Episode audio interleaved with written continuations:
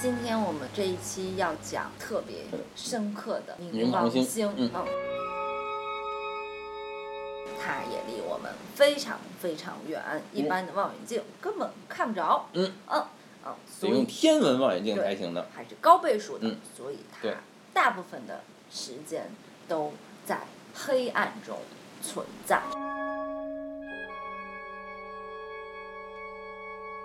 今天我们背景里面，如果你们认真听，对，就在非常寂静中的听，嗯，听，可能你们什么都没有听到，嗯但我嗯们听到了对，这个声音是正在睡午觉的，嗯呃我的配偶，他在听一个人念《道德经》。嗯，嗯嗯所以睡眠、道德经、死亡、重生，嗯这些东西是有联系的。对的。 Le douloureux des ombres, tu m'attires, vers toi j'irai. 冥王星嗯，我们刚才讲它是跟这个冥王哈德斯，嗯呃有关系嗯。这个哈德斯还有一个名字叫什么？布鲁托，嗯，布鲁托。嗯，布就是那个米老鼠和对，唐老鸭里那那个长耳朵的狗，对对吧？对，是个腊肠嗯吗？那只狗不是，是那个寻血猎犬。是吧？那个嗯狗，那个黄色的嘛对对对，对嗯，普罗托。嗯这个冥王星是一九三零年发现的。哦我们刚才跟他他说他跟毁灭嗯呀、跟死亡有关系。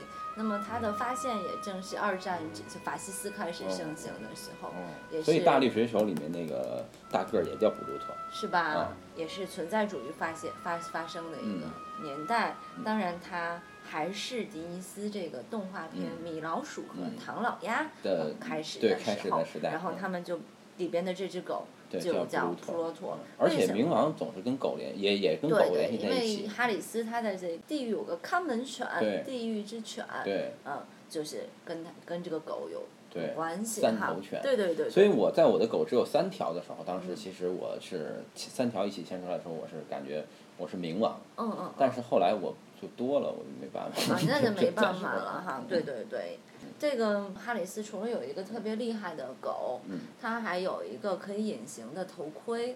哦，对，嗯隐隐身，后来对它对就发展成了那个北欧神话里面经常就是。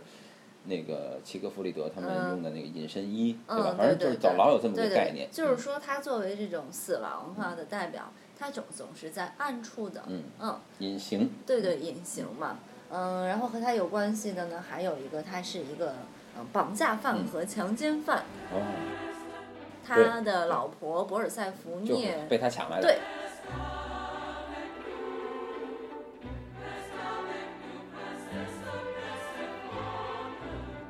他在地上用一个水仙花引诱他，然后在他厉害嘛，他就让大地开了个缝儿，这孩子这姑娘就掉下去了哈。嗯掉下去之后呢，嗯，就是强行把她当做老婆哈，嗯，使用了，让天真无邪的少女变成了少妇。嗯当然，当然他还是无比的思念家乡，然后他的这个呃妈妈，我们之前月亮的时候也提到过他，那个海王星的时候也提到过他叫这个德特莫尔，嗯他的妈妈就想要救他嘛，这德特莫尔不是还主管大地上的什么的谷物啊什么的，嗯，就很思念他，大地都有饥荒了哈，然后就是谈判是吧嗯，说能不能把孩子抢拿回来嗯，但最后就是因为他的这个这个博尔塞福涅吃了地狱里面的一种食物，就是石榴。也象征着多子多孙嗯哈，吃了吃了地有一个规则，就是说你吃了这个地方的食物，你就属于这里了，或者你嗯哦嗯部分的属于这里了，所以他只能每年有三分之一的时间是在地府里度过的，有哦，三分之二的时间在地上度过的，所以这三分之一就是我们地上的这嗯那也就是说，冬天人平时所谓的人平时每个人平时的一天需要有三分之一的时间在睡眠。嗯，其实也有就是可能，这个逻是的，辑是的，对的，对的。 La brise vagabonde a caressé les 冥 fleurs. 王星它大概绕绕太阳一周有二百四十八年那么久，嗯，就是它很可能有十到三十年都在待在一个星座、哦啊，这意味着它对我们个人的命运其实影响并不是非常大。星座就这哦十到三十年，啊哦大家哦都哦落在都这落个在这个星座座，嗯但所是以不同。所以说，就是这个，我觉得这个倒是能说明人与人的代沟。嗯，就嗯说为什么对你对跟对你的上一代有一个代是沟，的是因为你们的有可能冥王不一样。对对对，然后呢，嗯，但是呢，还有一嗯个不一样就是我们地球转呀，我哦，们地球转会导致冥王星落在呃某个星座，它们出现在不同的宫位。嗯它把这个地球自转分成十二个地区嗯、嗯十二、个区域嘛。它可能嗯，冥王落在某个这个星座的实现的领嗯域，会在你不同的生命领域里哦面去。嗯，实现，然后他们总有办法去说这嗯这些。那这个冥王星呢，它守护的星座我们都特别熟悉，天蝎，对嗯天蝎，我们对于天蝎座的人很重，不不能不能这样说，天蝎座的一个可以这样说啊，就这样说。嗯，天蝎座的一个象征性的嗯形象嗯，就是他的自我保护，嗯他跟性，我们班我们班会说天蝎座的人，他们都比较有魅力对性方面的，在中世纪的这魅种力星座图上、人体图上，天蝎座就位于生殖器的位置。对对对，大概就是这么个意思。嗯所以冥王星也跟这个有嗯关系哈。嗯那么还有就是说这个呃天蝎的这个性格里面还有就是毁灭与报复。嗯。啊、我们在讲复仇的时候，我们讲过一个黑天蝎的一个哦，一个事儿，就是说你的狗的事儿。如果一个天蝎座的人会当着他的面儿把自己心爱的狗摔死，然后回家哭，嗯，嗯还有呼啸山庄就是天蝎座的事儿对，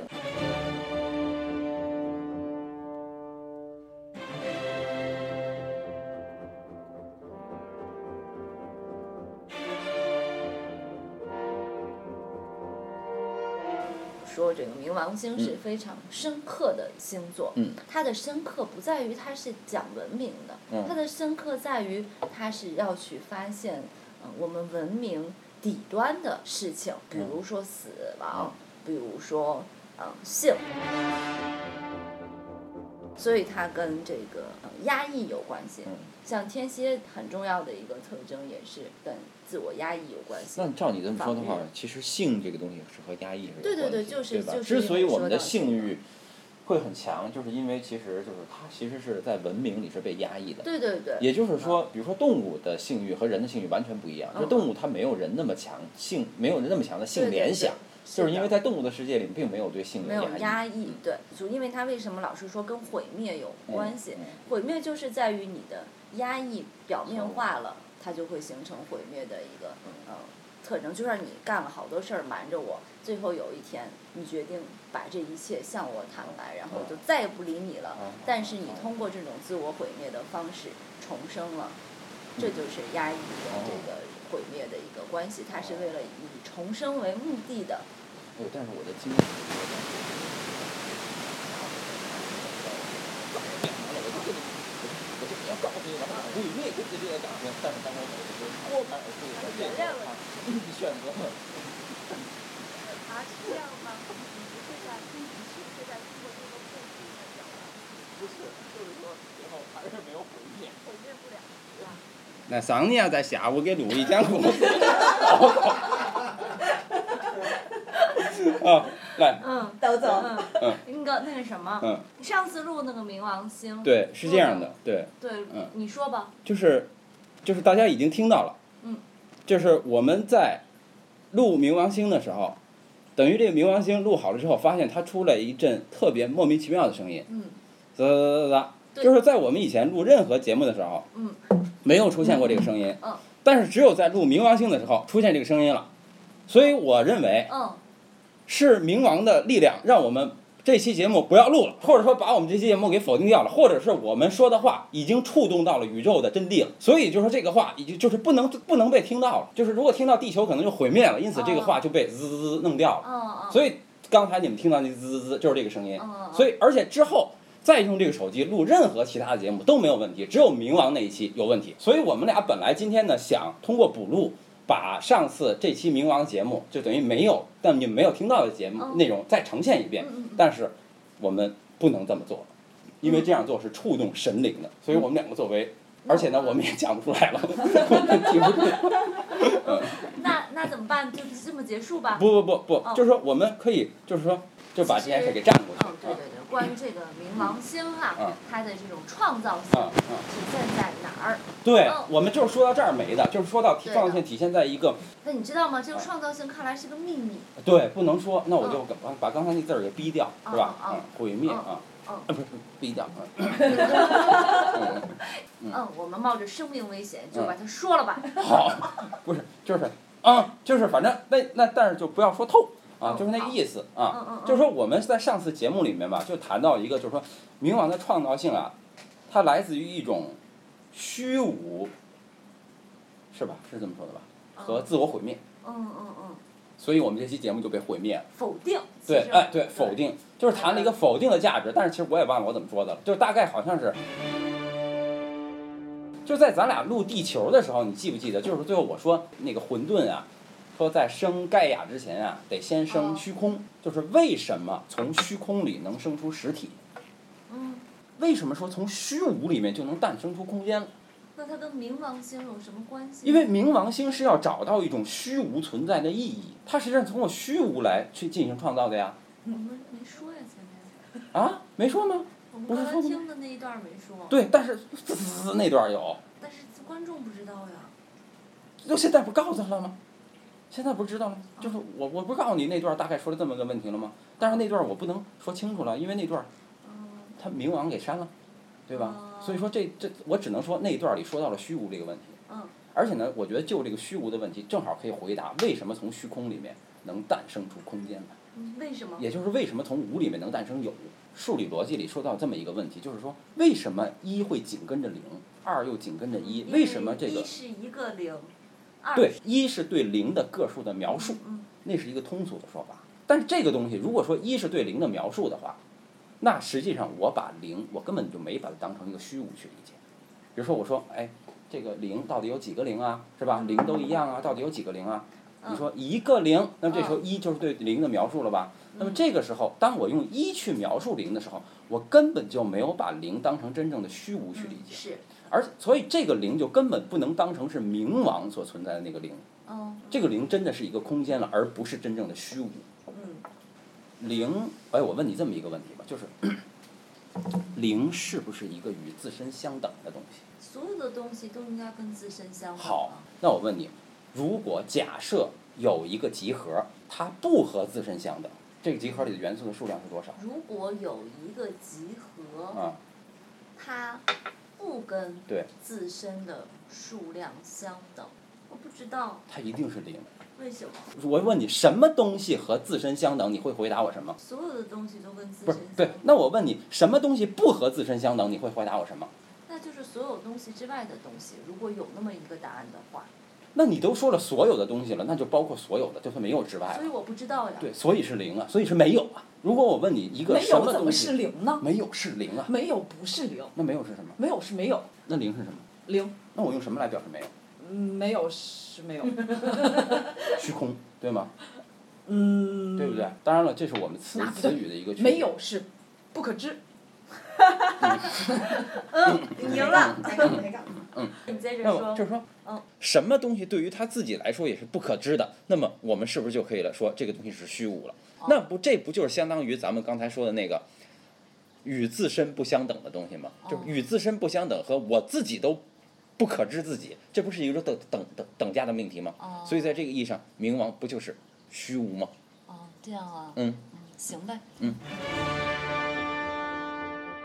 你在学集合的时候，你记不记得，空集嗯是一个集合的真子集。嗯这个时候，当我们再去说这个集合里有一个真子集叫空集的时候，是不是我就把这个空集当成一个存在了？嗯，我就把它当成一个元素了，对吧？是，那么这个时候，这个空集是是不是等于它自身？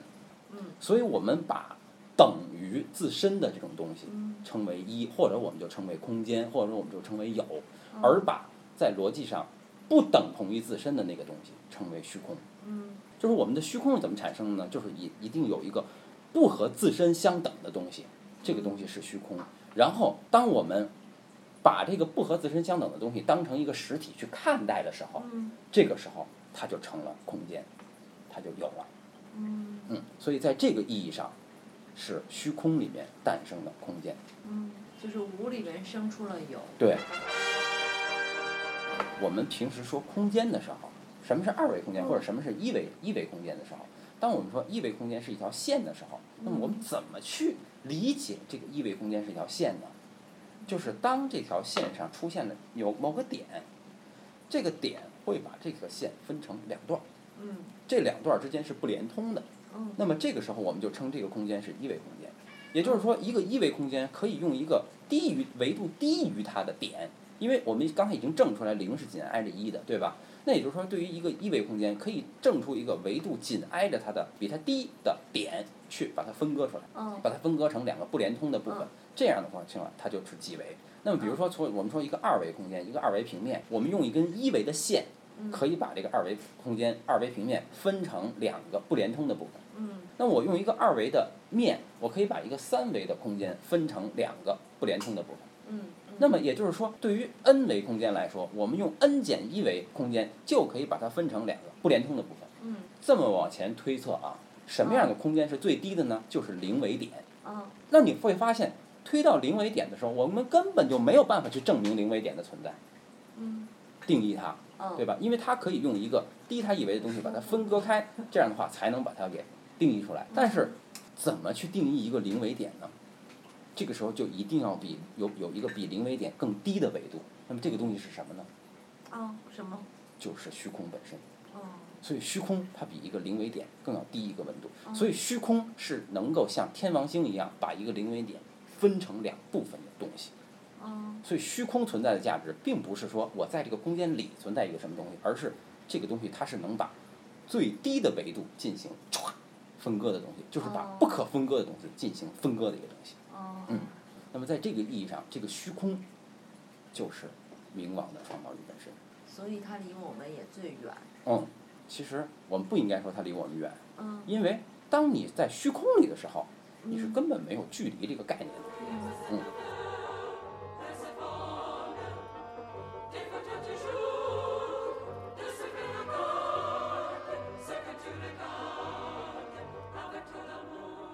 就虚空这个东西已经超越了我的理解范畴了，在你啊刚那才么讲的嗯这个基础上哈，但我想到了我过去玩的有一个游戏，这个世界要毁灭的时候啊，嗯为啥毁灭了呢？嗯有一个东西入侵了这个世界，嗯，是什么呢？叫虚空领主，哦，so ga，就是人怎么去啊嗯理解这个虚空呢？你给它拟人化，嗯，把人的社会性这些东西啊，啊，哦对就历史的这个东西放上去。对，虚空领主侵入了世界对，撕裂了世界，创造了一个不同于你现在所在的时空哎的另就外是一这个个意空思间。